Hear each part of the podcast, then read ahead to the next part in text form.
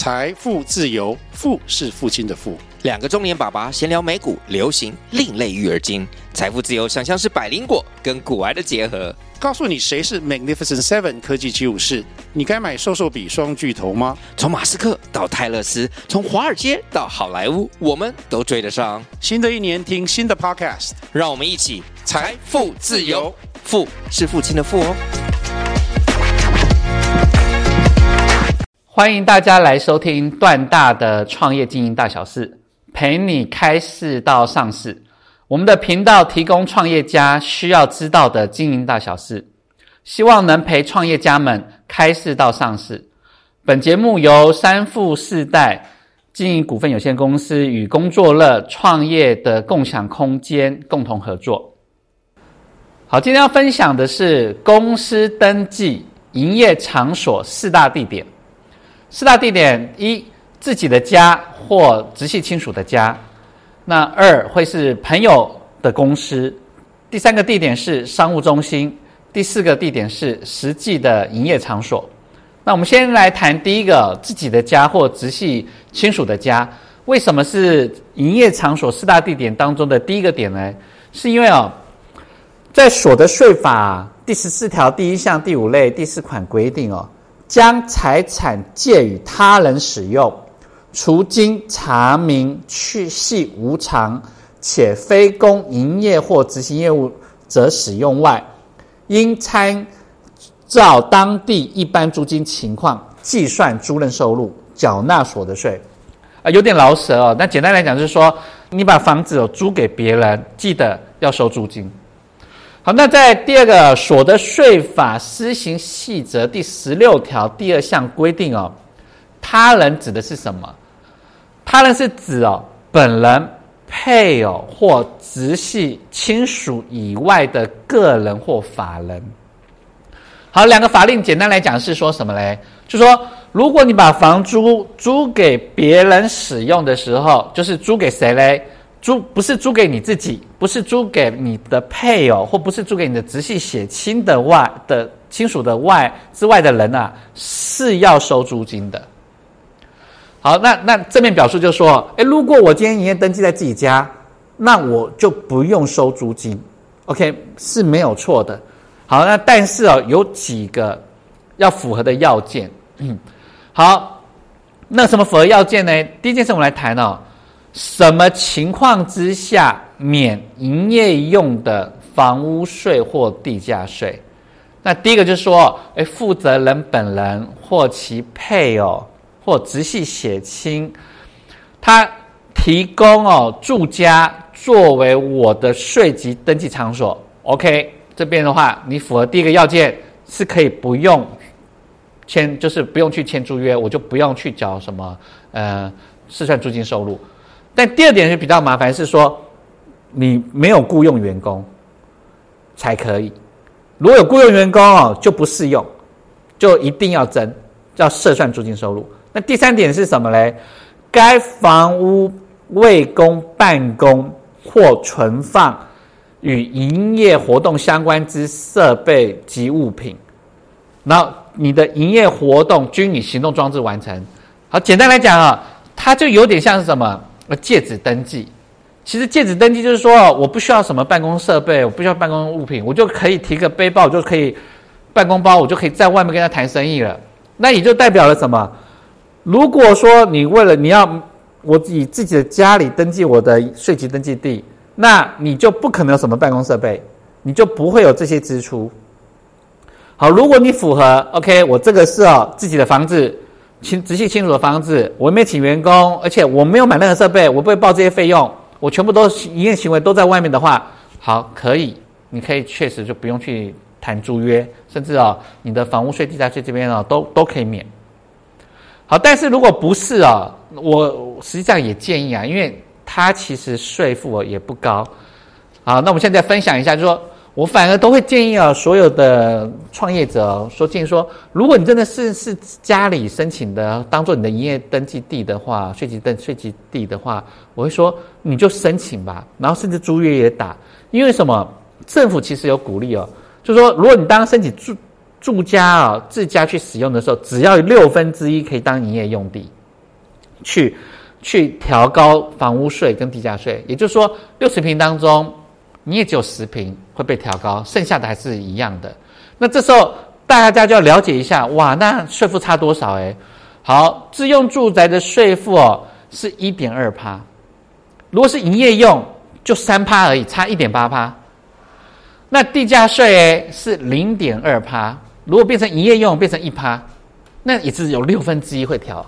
但是啊，你看我多付了这六分之一，可是我可以去请员工，然后当做公司费用；我可以去买一些办公设备，当做公司的一些资本支出，变成公司的费用。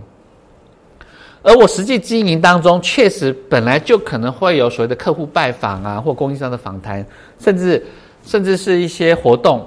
所以难免都会用到的，哪怕说你现在说哦，我是一个办公，我是背包客，我拿个办公包就可以做生意。你生意做大了，还是一定还是要面临到说，你还是得找一个地方。所以我们都会在在建议啊，就说当你自己有自己有，哎，这个房子是你自己的或亲友的，那干脆就是先自己跟自己的房呃家人去租嘛，或自己自己就承租了。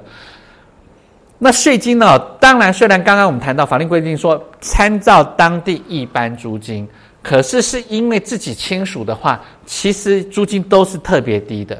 所以这件事情哦，大部分就是按照公税局当中核定的公告租金行情，而不见得是市价租金的行情去核定。一般通常就是说，诶，至少就三千块起跳。那如果说比较台北市啦，如果说别的地方可能就是一两千，也不多，每个月租金才这么多，所以我们都会建议优先哦，先选自己的家或直系亲属的家，你至少可以省了一些外面付房东的钱，或者是商务中心借址的钱，那还不如拿自己的家去登记。好，那再来我们要谈到第二大地点，朋友的公司，确实。很多人说朋友开公司，我既然要创业了，那就啊，请朋友帮个忙好了。那当然，我们之前也有分享到，就说同一个地址哦，是可以设立两家以上公司的。那即使是同样性质的公司都没有关系。所以确实有些人会想说啊，我自己没房子，我也没办法省，或者是我亲友也可能没办法帮我，那我就找朋友啊，朋友的公司。我说，哎，那不然我就设在你你你现在登记在哪里，我也登记在你那边好了。可是这时候有时候有好有坏啦。第一件事情是，你如果这朋友公司的房子是自己的，那当然他说了算。可是如果他租的也是租屋的话，还是要房东同意。好，那第二件事情是哦，你看你找朋友哦，那你你还是偶尔要去朋友朋友的公司啊？为什么？你一定有政府往来的函令啊，或是收发邮件的问题。